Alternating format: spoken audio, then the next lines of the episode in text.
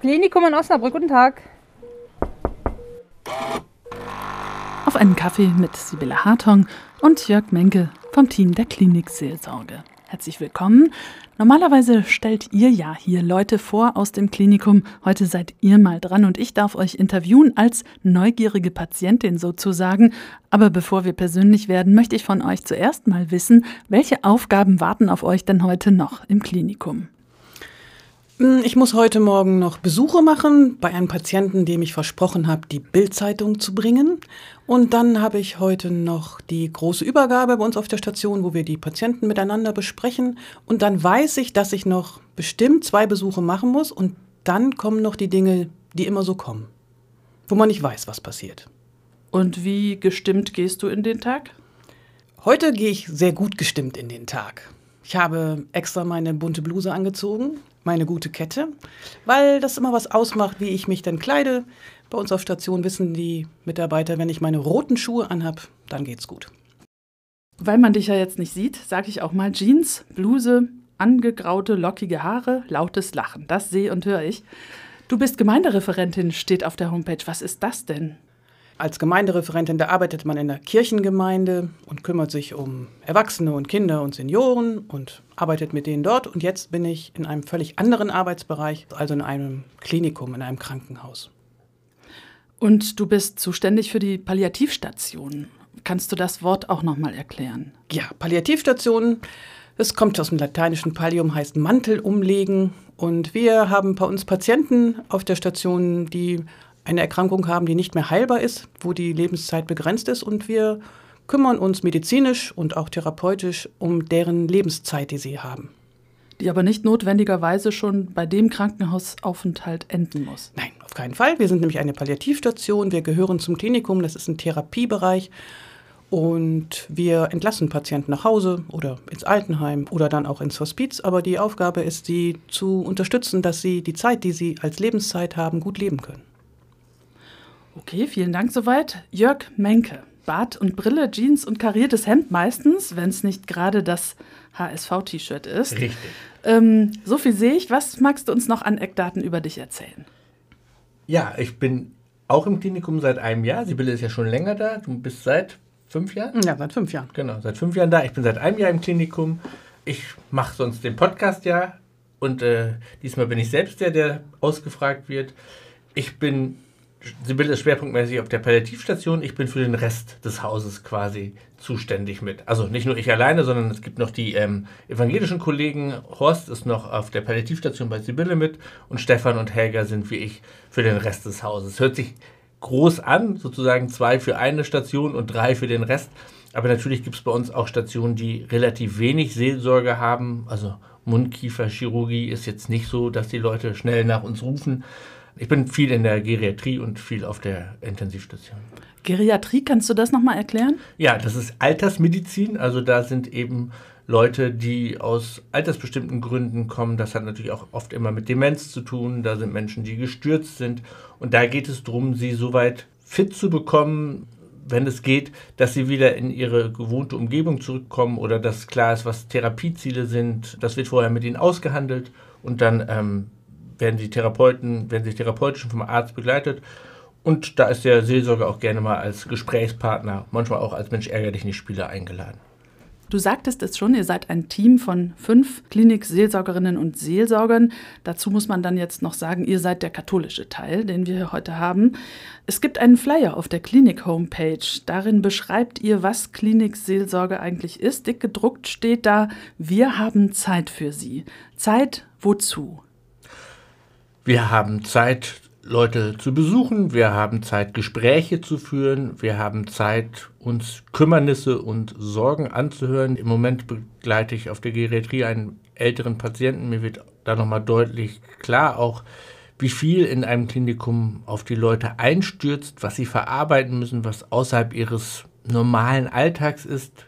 Und das zu verarbeiten, ihnen da zu helfen, manchmal auch für ganz normale Dinge. Sibylle hat gesagt, sie holt die Bildzeitung. Genau. Genau, und ich hole ähm, in der Pandemiezeit, ich hole Klatschzeitung. Ich bin total gut da drin zu wissen, welche Zeitung gerade dran ist. Neulich sagte eine Patientin, können Sie mir was mitbringen mit Helene? habe ich dann. Mit Helene ist jede Zeitschrift dran. Ja, aber nicht immer. Mittwochs gibt es immer neue. Und wir haben diesen, in der Pandemiezeit diesen Kontakt nochmal mit den Angehörigen und den Patienten hergestellt. Das war nochmal neu, sonst kannten wir das ja immer nur, wer da gerade vor Ort ist. Das war nochmal was ganz Interessantes. Ich habe zum Beispiel auch Schokolade den Mitarbeitern gebracht im Auftrag der Angehörigen. Da gab es eine ganz andere Situation nochmal. Ja, und mit Helene und ich weiß jetzt auch Kicker Sport oder wie heißt das, Jörg? Kicker Sport Magazin, da bist du nicht so ganz fit. Liest du die Artikel über Helene oder liest du nur nee, die nee, Überschriften? ich bin nur informiert. Ah, gut. Ja, wenn man die dann noch weitergibt, dann darf man die auch nicht lesen. Genau. Nein. Aber wenn ich damit über die Station gehe und das schon vor mich hertrage, dann gibt es schon großes Gelächter. Mir traut keiner zu, dass ich das lese. Gott sei äh, ist auch so. Gut, lassen wir Gott noch mal einen Moment raus. Im Krankenhaus sein. Für die Mitarbeiterinnen und Mitarbeiter ist das ja sozusagen der Berufsalltag. Aber das hattest du gerade schon angedeutet, Jörg. Für die Patientinnen und Patienten eigentlich immer ein Ausnahmezustand. Im Krankenhaus möchte man eigentlich Ja. gar nicht sein. Wie erlebt ihr das? Ja, ich glaube, dass außer die Wöchnerin, die entbinden, keiner im Krankenhaus sein möchte. Das, glaube ich, muss man so unterschreiben. Und das ist eben, das wirft bestimmte, auch bei bestimmten schweren Erkrankungen oder bei, gerade im Alter, das äh, wirft die Leute auch aus der Bahn. So nehme ich das wahr.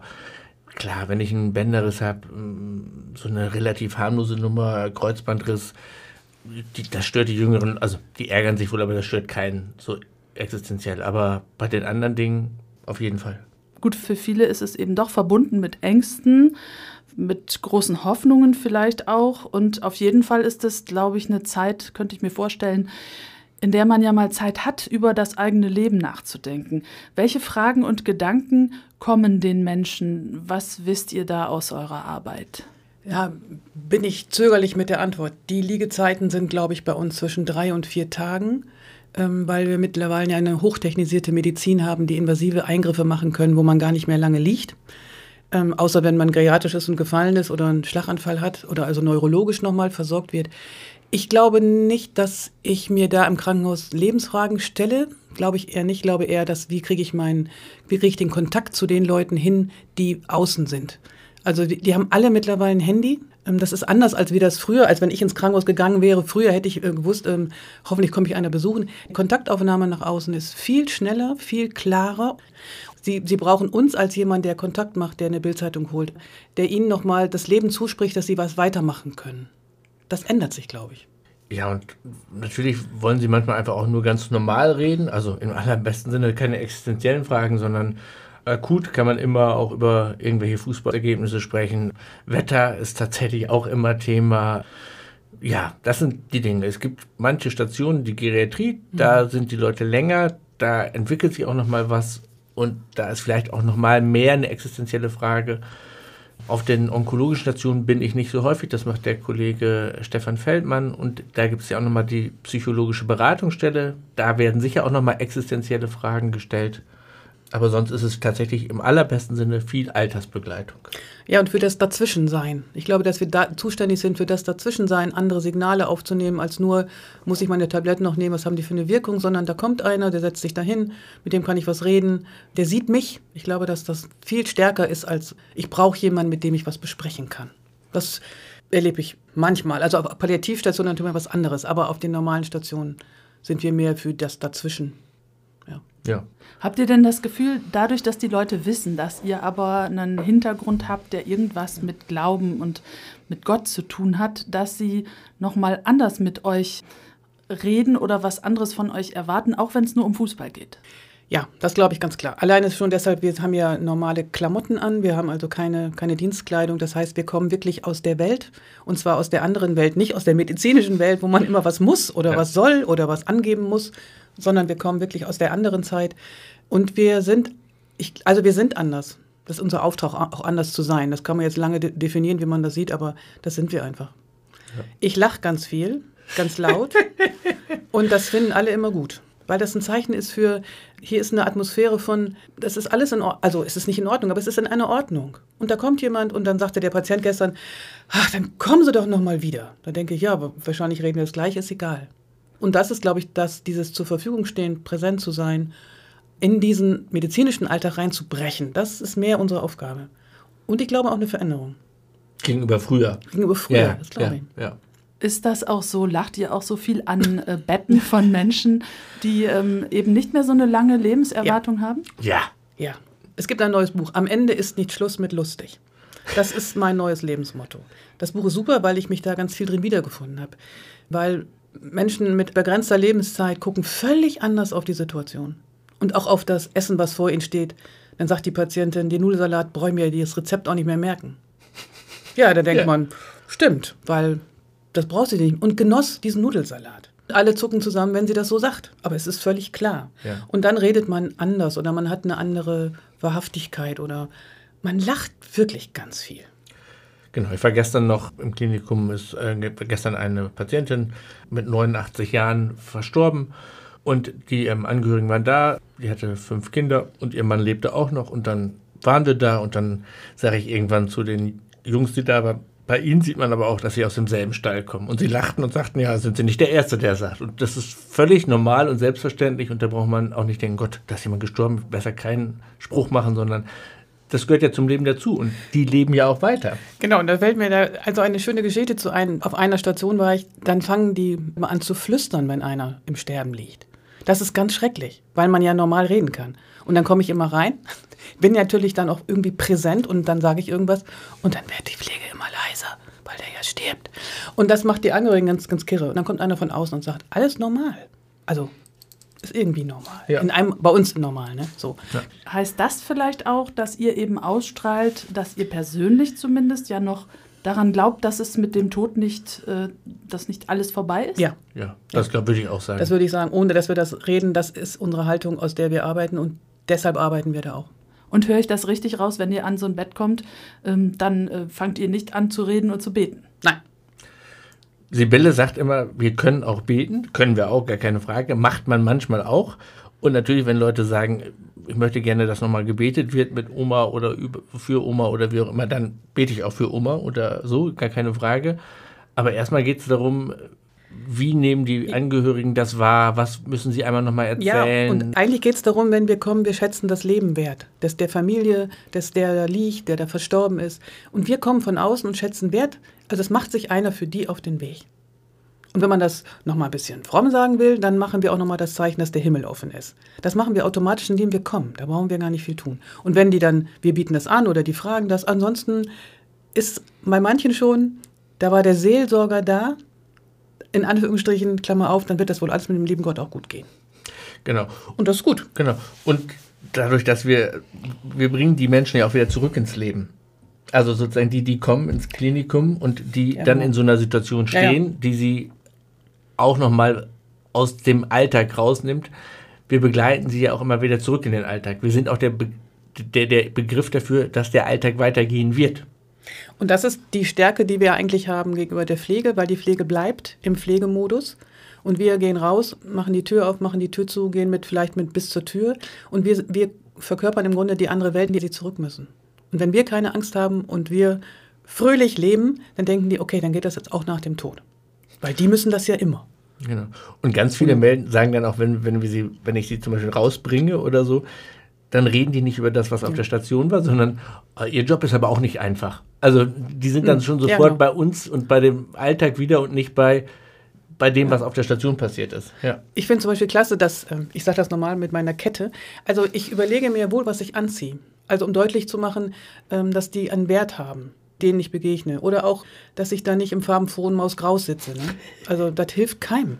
Also egal, ob jetzt sterbend oder Bänderriss oder ja, so, ist völlig egal. Weil das ist ja lebensweg erstmal ein Stück, wenn ich im Krankenhaus bin. Völlig neues Leben.